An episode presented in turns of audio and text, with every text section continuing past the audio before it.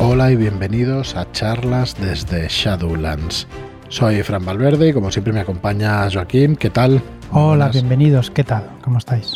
Muy buenas, hoy los dos solos, sin Marlock, que nos ha abandonado. Ahora miraremos a ver si lo podemos convocar aquí o, o llamar, o contactar o convocar, según el grimorio de los, de los mitos de Cthulhu. Porque vamos a tratar el, el grimorio.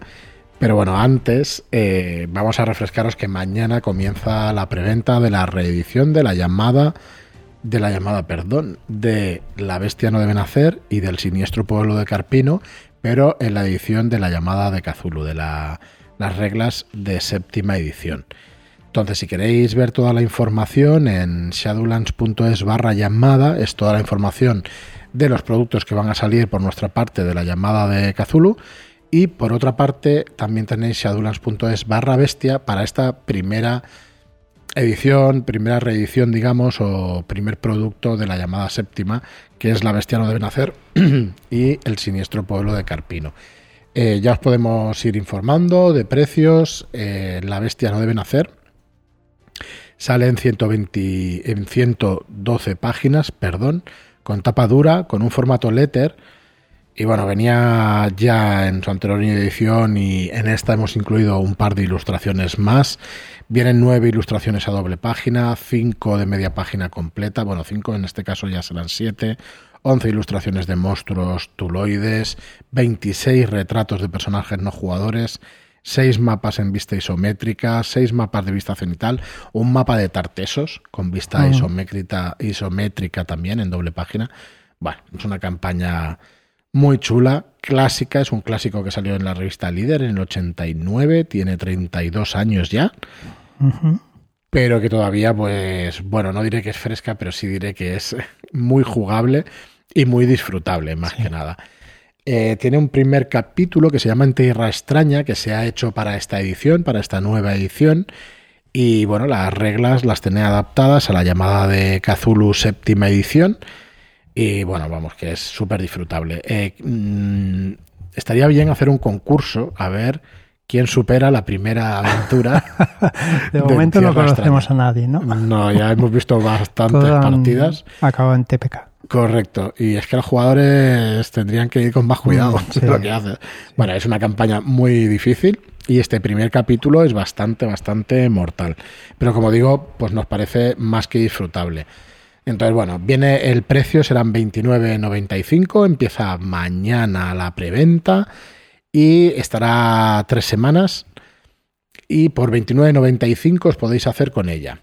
Si queréis además eh, haceros con el siniestro pueblo de Carpino, además, pues por 39,95 tenéis las dos cosas. Os vais a ahorrar 8 euros, ¿vale? De 7,95 creo que son de ahorro, sí, 7,95 y además tenéis los gastos de envío gratuitos. El siniestro pueblo de Carpino es también un, libro en formato 24 por 17 centímetros que si lo queréis suelto sale a 17,95. Está escrito por, por Ángel González Olmedo y bueno, sin haceros spoiler, eh, os diré que los investigadores encuentran, bueno, son requeridos para investigar un cadáver de rasgos humanoides que han encontrado en las afueras de una pequeña aldea de Rumanía. Eh, tienen que ir a investigarlo, creo que a Budapest, que está ya trasladado el cuerpo. Y bueno, en el cuerpo encuentran colmillos pronunciados, orejas puntiagudas y sus órganos internos no están dispuestos como los de los otros humanos. todo apunta que Frankenstein. O un tipo de vampiro o algo por el estilo, no sé. Perdón. Que estabas, irónicamente lo decía. Bueno. es que no pillo esas cosas, ya sabes. así que. Así que, eh, nada, la verdad es que es muy. Es una aventura muy chula. Eh, de un terror clásico, os diría yo, que tiene reminiscencias clásicas, pero también es terror crudo que, como te pillen según quién en la aventura lo vais a pasar mal como investigadores. Sería spoiler decir que desde un bien principio ya empieza la cosa con decir que sale una monja, pues ya tenemos bastante. Venga, un colectivo agraviado más, el, de las, el de las monjas. está muy, está muy chula la aventura, la verdad. si tenéis la suerte de jugarla con un máster que os pueda meter color en la partida, vais a disfrutar muchísimo. Y si no, de verdad que es una aventura muy disfrutable por, porque yo creo que tiene un punto de originalidad, la verdad. No, no es la típica, no es la típica. Es una situación en donde da un giro, un vuelco la partida a la mitad. No a la mitad, al principio, y está muy chulo, muy chulo. Sí. Así Podéis decir a vuestros másters que se vean la, la charla que tuvimos el lunes en YouTube. Eso o, la que, o que escuchen la de ayer eh, en el podcast. Que hablábamos de cómo dirigir partidas de terror. Sí, tuvimos de invitados a Sirio, bueno, como siempre Albert y, y David Rolero Viejo, y además vino Eugenia, que esperamos que ya se venga en cada programa, que, que la hemos invitado a ver si puede ser un, una fija en nuestros programas, porque, porque bueno, tiene muchísima experiencia como jugadora y muchas cosas que aportar a, a las charlas. Así que bueno, eh, ¿Qué más deciros? Que tenéis toda la información, tenéis un ejemplo también de maquetación en shadowlands.es barra bestia y mañana pues podéis adquirir estos dos productos, ¿vale? Eh, pues a un precio más reducido, así que esperamos que os guste. Eh, sabemos que muchos de vosotros ya lo compró en, en, Tulu de 100, si ya lo disfrutasteis en ese formato, pues nada que decir. Si alguno de vosotros queréis la nueva edición de la llamada de Tulu, pues ahí lo tenéis disponible para, para haceros con, con ella. Y nada más sobre esto. Sí, el 4 de junio saldrá ya también 246 eh, y un llanto desesperado. Dos aventuras, dos escenarios. Uno de ellos es bastante sandbox, el otro es una investigación, aunque no son lineales ninguno de los dos. porque su autor, Abraham Castrocero, hace las cosas pues siguiendo las lógicas de los acontecimientos, muy abierto, con agenda para los personajes no jugadores y eso hace que no, hay nada, que no haya nada cerrado, la verdad. Exacto. Deja total libertad a los jugadores, y, pero claro, con consecuencias. Los antagonistas se van moviendo. Correcto. Sí, sí, vosotros sí, todo lo tranquilo que queráis, pero al final habréis llegado tarde. Mola, tienen agenda y la verdad es que, ostras, está como viva la partida, ¿no? Los escenarios muy vivos y muy, muy chulo, muy chulo. Eh, otra novedad que tenemos más, lo que pasa no tiene que ver con Lovecraft, con el tema de la llamada de Cthulhu. Eh, bueno, para el que no lo sepa, eh, de la llamada de Cthulhu tenemos, digamos, la, aprobación oficial por parte de Chaosium y de Asmodeus, su distribuidora. Así que, bueno, mm, va a venir con, con todo lo necesario para jugar la séptima edición, con las reglas de la séptima edición. Y luego, pues eso, como os decía, otra novedad es eh, Técnicas de improvisación, eh, un pequeño libro de, de, la editorial Evil Hat, que cogimos la, licencia junto con Ramón Lifante de Yellow Kid Studio. Y bueno, es una coedición que hacemos con, con él y, y, la verdad es que muy contentos de un libro de improvisación, técnicas de improvisación para jugadores de rol, para juegos de rol. Eh, muy interesante, con nueve ejercicios y con algún extra más que os podremos anunciar ya a partir de la semana que viene, que, tendrá algunos extras para que podáis hacer ejercicios de improvisación. Eh, muy divertido el hacer esos ejercicios. También tenemos vídeos en, YouTube de utilizando este libro en la versión inglesa, pero muy muy divertido entre todos los jugadores y van haciendo unos ejercicios para intentar improvisar y tener más agilidad en, las partidas.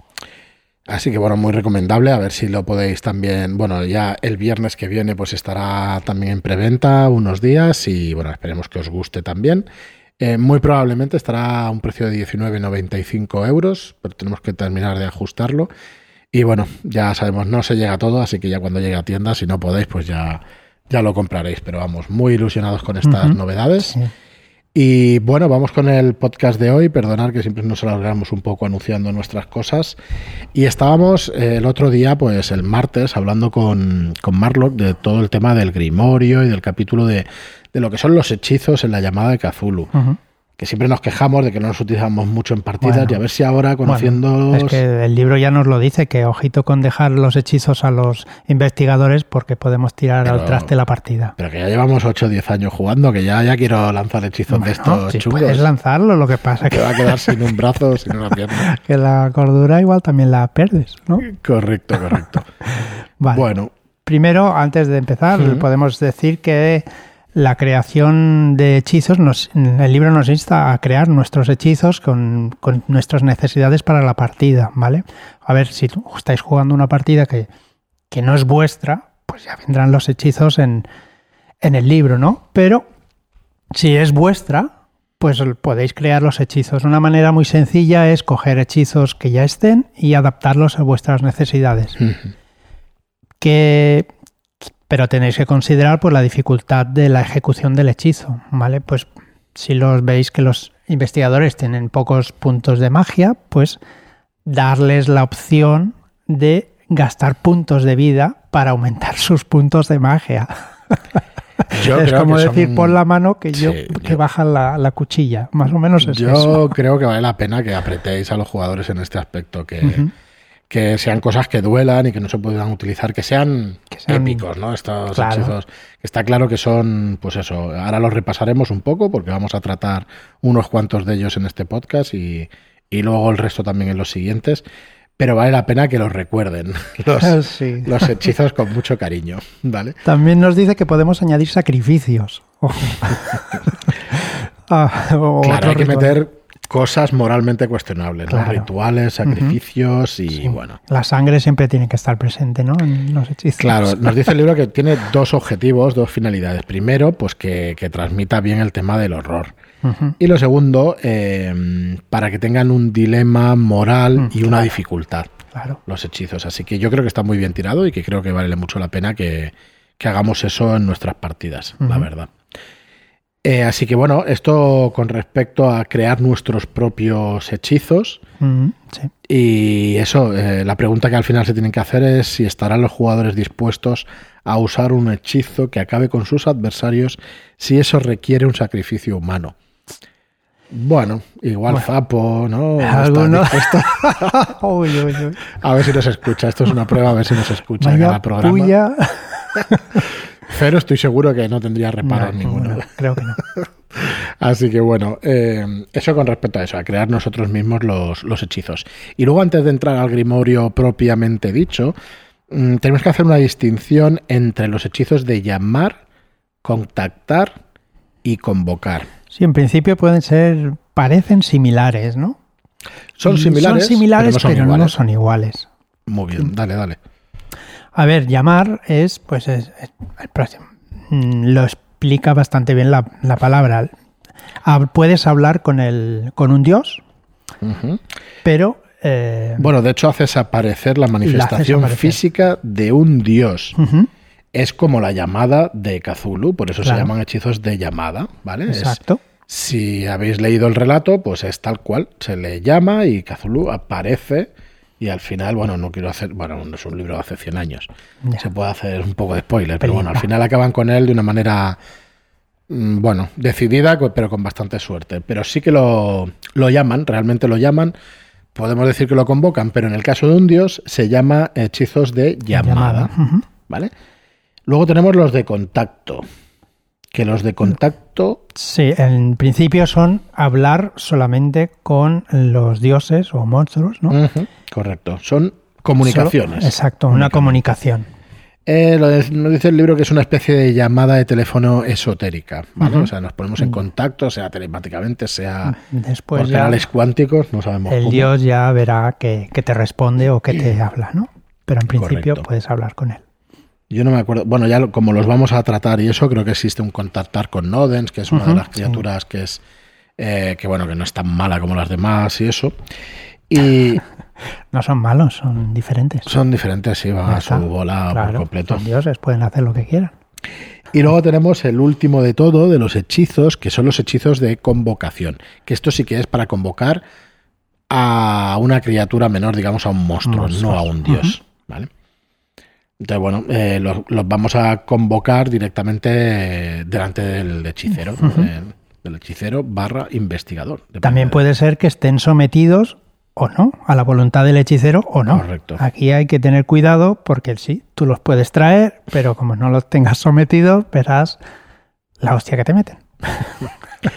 y a partir de aquí, una vez dicho estos tres, eh, tenemos que estos tres hechizos esta distinción entre estos tres hechizos de llamar, contactar y convocar, me mm, está hecha la aclaración antes del grimorio. ¿Por qué? Porque hay un montón de hechizos de contactar. Entonces, en el grimorio están por orden alfabético. Y el primero es ajar un miembro y cuando llega a la C, ¿vale? Pasa a hablarnos de los hechizos de contactar, que son los primeros. Los hechizos de contacto. Luego te empieza a hablar de los hechizos de contacto, bueno, los contactos con un dios es lo que explicábamos, pero luego empieza a hablar de consunción, hechizos de convocación, ¿vale? Que son los de hablar directamente. Eh, perdón, de contactar esa, eh, es hablar y convocar es traer uno de los monstruos, ¿vale? Así que bueno, está explicado em, por grupos, digamos, de hechizos. Por un lado los hechizos, luego cuando empezamos por la C, que son contactar, convocar, luego otros hechizos y luego los hechizos de llamar, ¿vale? Cuando llega la E. Espero que me haya explicado bien porque es un poquito difícil de explicar. Bien. Existen tres clases fundamentales de hechizos. Hechizos de llamada y expulsión. Hechizos de contacto y hechizos de encantamiento. Correcto. Los de encantamiento, los que entiendo que son de encantamiento, son los que están fuera de estos de llamada, contactar y convocar. ¿Vale? Entonces, el primero de todos es ajar un miembro. Recordemos que los hechizos van a tener un coste, van a tener un tiempo de ejecución y van a tener una descripción. ¿Vale? Y además van a tener algunos de ellos esa versión más potente, la versión aquella potenciada que decíamos, y nombres alternativos del hechizo. Exacto. Aunque la versión potenciada casi el máster tiene que inventársela un poco. No, no, no, hay hechizos, por ejemplo, pero me refiero que no en todos. No, eh, por ejemplo, la canción de Astur sí que tiene una versión intensificada, pero en los otros hechizos, pues el máster puede meterle, pues... Eh, Iba a decir más color, pero en este caso no es color, en este caso es, es más destrucción. Es más destrucción. Por ejemplo, bajar un miembro tiene un coste de 8 puntos de magia. Creo que lo dijimos el martes, pero bueno. Perdemos un dado de 6 puntos de cordura directamente. Esto no hay que tirar, tirada de horror ni nada, ¿sabes? No, hay que hacer No, porque ya has pagado por él. Ya has aprendido el, hechizo de Entonces, esto es para lanzarlo. 8 puntos de magia, que la magia se recupera. Eh, y un dado de 6 puntos de cordura, que la, cordura también se recupera, aunque es más complicado.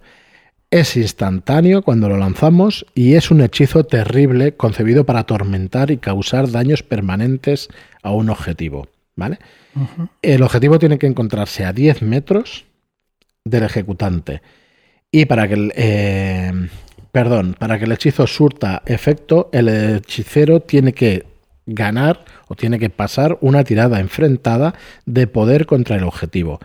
Cuando gane o si gana, el hechicero señalará un brazo o una pierna. Y ese miembro se ajará y marchitará rápidamente, rápida y dolorosamente, causando un dado de 8 de daño y una pérdida permanente de dos dados de 10 de constitución. ¿Vale? La víctima va a perder si no si pasa la tirada, un dado de 4, y si no pasa la tirada de cordura, un dado de 8 de cordura. Telita. Está chulísimo este hechizo. es el que tenía la niña esa que habíamos puede hablado. Puede ser, puede ser. La niña tenía muy mala pinta. Así que bueno, otros nombres alternativos de este hechizo es la canción del dolor, eh, marchitar a mi enemigo o quemazón debilitante tenemos que seguir esa, esa campaña, ¿eh? la de Login Express. A mí me gustaba mucho, me la verdad. Estaba gustando muchísimo. Estaba muy guay. Y aún no habíamos subido al, tren. No, a ver, bueno, no lo voy a decir. No, no, ya lo, no lo digas. Quiero decir que es, el tren al final es un nexo entre localizaciones. Lo que pasa es que es verdad que ah, mm, no se juega mucho en el tren, pero yo sí quería meter unas cuantas cosas en el tren porque mola un huevo estar allí viajando en el Orient Express. Pero bueno, que aunque te lleve, pero es que te lleva por toda Europa y hostia, mola, ¿no? Que, sea.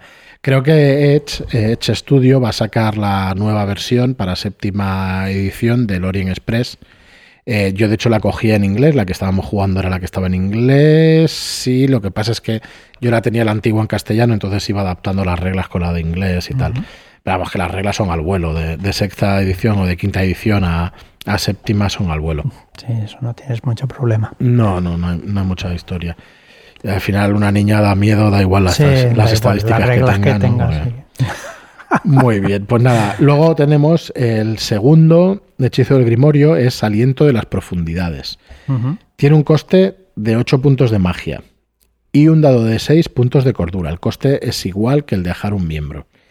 Y tiene un tiempo de ejecución de un asalto. ¿Vale?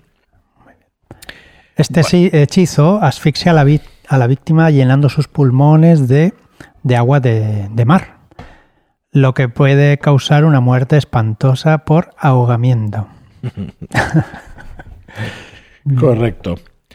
Eh, bueno, tienes que ver como hechicero, tienes que ser capaz de ver a tu objetivo y para que el hechizo surta efecto, el ejecutante deberá entonarlo mentalmente durante un asalto completo, ¿vale? O sea, la, la, duración, perdón, el tiempo de ejecución es de un asalto.